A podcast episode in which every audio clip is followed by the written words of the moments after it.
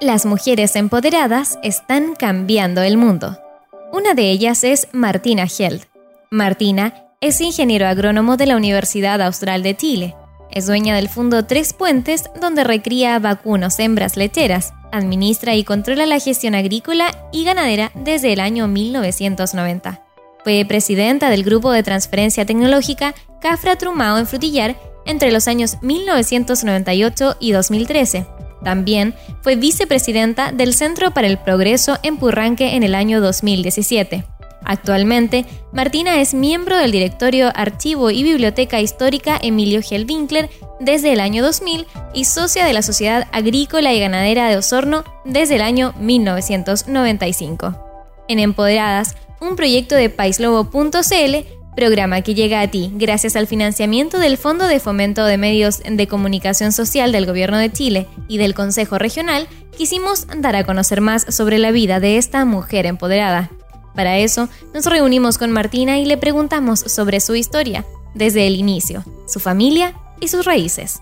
En total ocho si juntamos los hijos de mi mamá y de mi papá, porque mi papá, su primer matrimonio son cuatro, mi mamá, su primer matrimonio dos, y después se juntaron y salimos nosotras dos, Martina y Cristine, en Coñico, en Purranque. ¿Dónde nació? ¿Dónde estudió y cómo fue la experiencia de estudiar cuatro años en Alemania? Estudiamos en el Colegio Alemán de Osorno, que en ese tiempo eh, mis hermanas internado, pero nosotros ya no, mi mamá nos acompañó en Osorno. Estuvimos de primero básico hasta el final ahí en el colegio. Bueno, del 67 hasta el 79 estuve yo. Y entre medio estuve cuatro años en Alemania, que una experiencia de vida, conocer otro mundo, otra cultura. El colegio, el punto de vista de colegio, excelente. Nos fuimos a un colegio, o sea, finalmente yo fui a un colegio que no era público, era un gimnasio. Fui primero a un gimnasio público y después mi mamá me cambió a uno de monja católico y ese era excelente ella tuvo que pagarse ahí. Y también hay mucha diferencia entre el público y el, privado o, o, subvencionado, no sé cómo era en ese tiempo.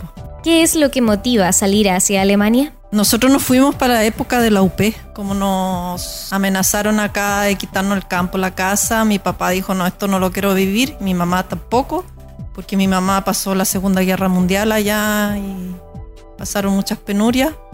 Entonces dijeron, no, con este tipo de, amenaza y no se veía bien, eh, nos fuimos. estuvimos cuatro años en Alemania. Después cuando ya se calmó aquí, volvimos y, y, menos mal que el campo estaba ahí, la casa estaba ahí, estaba todo impecable. Martina debió partir a los 11 años y a los 15 estaba de vuelta en Chile. A los 11 me fui, a los 15 volví y volví con muchas ganas, o sea, yo extrañaba Chile, extrañaba el campo, la amplitud, la libertad. En, en Alemania mi mamá tuvo que trabajar, dependíamos de ayuda social, eh, no fue tan tan fácil, pero los niños al final, o sea, uno que es joven no, no ve tanto esas cosas. Martina relata que los primeros meses en Chile de vuelta fueron difíciles por haber olvidado el castellano me costó, no sabía, ya no entendía el castellano, me olvidé del castellano.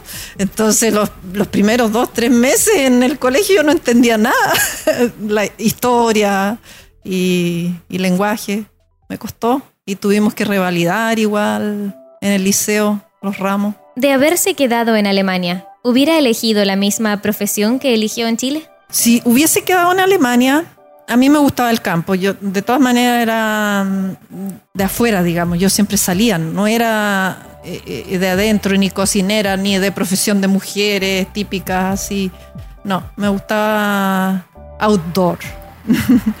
siempre salía a caminar. Entonces, allá tenía claro que estudiar agronomía o agricultura no era atractivo para mí porque los campos eran todos chicos, era distinto.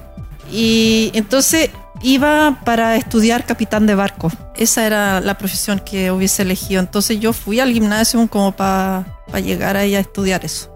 Pero llegó la hora de, volver, entonces obviamente yo era campesina. Salía todos los días al campo, tenía mis vacas para ordeñar, en el verano ordeñaba mis seis vacas todos los días religiosamente y andaba todo el día con el campero a caballo. Eso es lo que me gustaba. Y por eso también decidí estudiar. Primero pensé ir a la Matei, y después me dijeron, no, Martina, anda a la universidad, a estudiar agronomía, ¿qué? Si eres capaz de más. Y el error en el colegio alemán en ese tiempo era como decirnos, oye, no, en la universidad no te vas a sacar las notas que te sacas acá. Y es súper difícil. Y como que no, no, eran, no nos animaban mucho para ir a la universidad. No sé por qué era en ese tiempo así, pero después una amiga que ya estaba me dijo, no, de más, sino... Y yo hice lo mismo con las compañeras de, de los cursos más abajo. No, anda a la universidad. Si yo llegué a la universidad no era difícil. La parte intelectual y la elección de ir a una universidad estuvo fuertemente motivada por su padre. Más mi papá nos instaba a, ir a la universidad o a aprender más y en la casa reinaba eso, por los libros y toda la parte intelectual que él no, nos transmitía. No, estaba orgulloso que quisiéramos más, más que estar en la casa, obvio. Estudió agronomía en Valdivia, pero el amor la llevó a Punta Arenas por tres años. A Valdivia, la Universidad Austral, estudió agronomía me fue bien, súper bien. Fue una etapa muy linda. Vuelvo al campo, ejerzo, me caso, me voy a Punta Arena, porque me, me caso con un puntarenense que allá tenía estancia, también estudió agronomía y trabajo en INDAP primero allá con él y también nos hacemos cargo de, de, los trabajos en el campo, o sea, todo lo que era ganadería, y, igual a caballo, haciendo pasto seco, con tractor. Mi suegro era bastante innovador, entonces ya sembraba eh, papas, sembraba avena para hacer pasto seco, que en ese tiempo no se hacía mucho eso ahí. Se practicaba una agricultura bien extensiva, lo que ahora ya no es tan así, o sea, ahora ya siembran y hacen un montón de cosas que se hacen acá también. Tuve tres años allá y nos vinimos porque mi marido se trajo unos camiones que tenía mi suegro y empezó a trabajar en, los bosques, en madera, a explotar madera y vender para Metro Ruma, que en ese tiempo se, se hacía mucho. Compraba bosque y hacía ese negocio y después también instaló una ferretería en Purranqui le fue bastante bien. Y seguíamos también con el campo de mi papá, lo arrendamos y armamos una lechería. Y también trabajé en Prosecor, en Industrias Prosecor, media jornada, con los agricultores ahí, como agrónomo. Martina se define como una persona muy sociable y habla con mucho orgullo sobre el legado cultural que dejó su padre. Soy muy sociable, eso, la verdad. Y, me encanta eh, compartir con la gente, conversar, con todo tipo de gente me gustan los temas intelectuales, me encanta la cultura, me encanta la economía, la política. No soy de política partidista, pero sí me gusta el tema, la filosofía. De ahí uno se va juntando con un grupo y haciendo mm, actividades, no del cafecito así, sino con, con conversaciones más intelectuales ya. Y por eso también me tiraba mucho ir a Santiago y empecé a desarrollar eh, eh, eh, cosas de mis intereses que podía encontrar más allá que acá.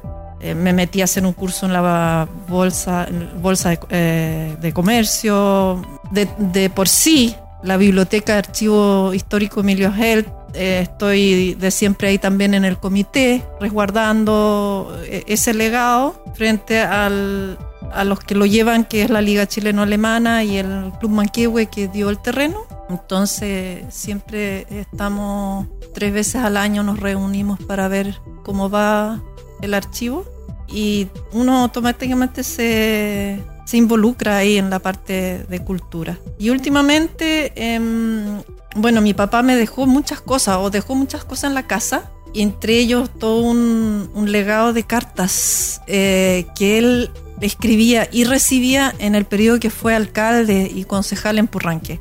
Ese es, digamos, el periodo entre el año 1938 hasta 1960, una cosa así. Y ese, esas cartas las empecé a leer, las encontré muy interesantes.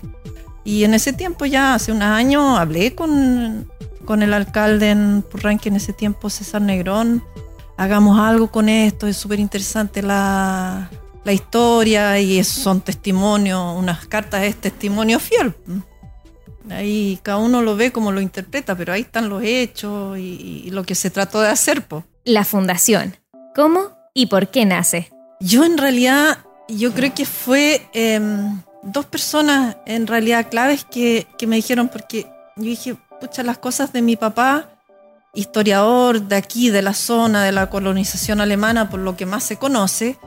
Todo ese legado está en Santiago, bueno, uno trata de resguardarlo, pero es tan poco conocido y tan poco accesible. Entonces, ya con mi hijo también lo invité, mi hijo mayor que es bastante intelectual, eh, lo invité a las reuniones del comité y él me dijo, mami, tienes que hacer una, una fundación o algo. Y después conocí al, profesor al Marcelo Neira de la Universidad de Los Lagos, que está en Purrán, que también trabaja junto con la municipalidad en, ciencias sociales y cultura, y que él mismo escribió un libro en Purranqui y ahí nombró a mi papá, porque uno de los gestores de la comuna, y él me dijo después de, haber conversado, me dijo lo mismo, hay que hacer algo acá, y, la, la forma es hacer una fundación. Bueno, y de poco me fui metiendo y finalmente nació la corporación. Empezamos a, ver y la formamos justo el día del cumpleaños de mi papá, el 17 de julio. Y con sorpresa nuestra, realmente ha tenido buena aceptación, harto interés y también harto interés público. En, en varias partes, hasta en Santiago, todos están entusiasmados con, con la corporación aprovechamos, bueno, ahora más las coyunturas, porque el último libro que se reeditó de mi papá, que es 100 años de navegación del lago Yanquihue, se hizo con la Universidad Bernardo Higgins. Y ellos les, dije, me gustaría que si tienen disposición, supe que tenían libros para donar.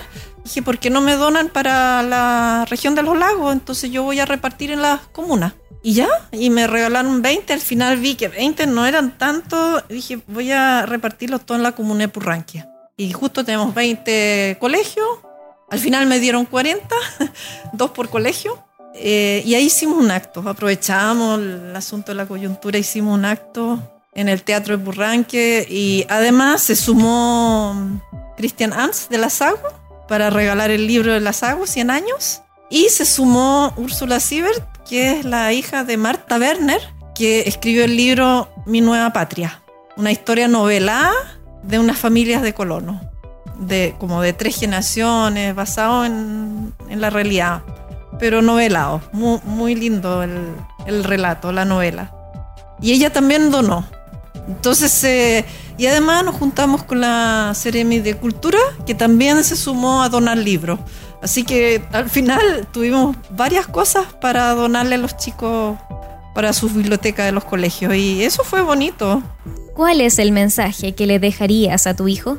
Oh, que siempre eh, esté abierto a, todas las cosas nuevas, que nunca le tenga miedo a, las nuevas tecnologías, a los nuevos desafíos, y que siempre mire a todas las personas eh, de igual a igual, ser empático, luchar por su libertad, que nadie lo pisotee, de todas maneras. Es una mujer empoderada como muchas otras. En su relato nos podemos sentir identificadas tal vez y aprender un poco sobre las herramientas que llevan a una mujer a romper los estereotipos y contribuir a la sociedad. Esta es solo una de las ocho entrevistas del proyecto Empoderadas, donde conversamos con mujeres de distintas áreas como salud, política, educación, justicia e integración. Un proyecto de www.paislobo.cl que llega a ti gracias al financiamiento del Fondo de Fomento de Medios de Comunicación Social del Gobierno de Chile y del Consejo Regional.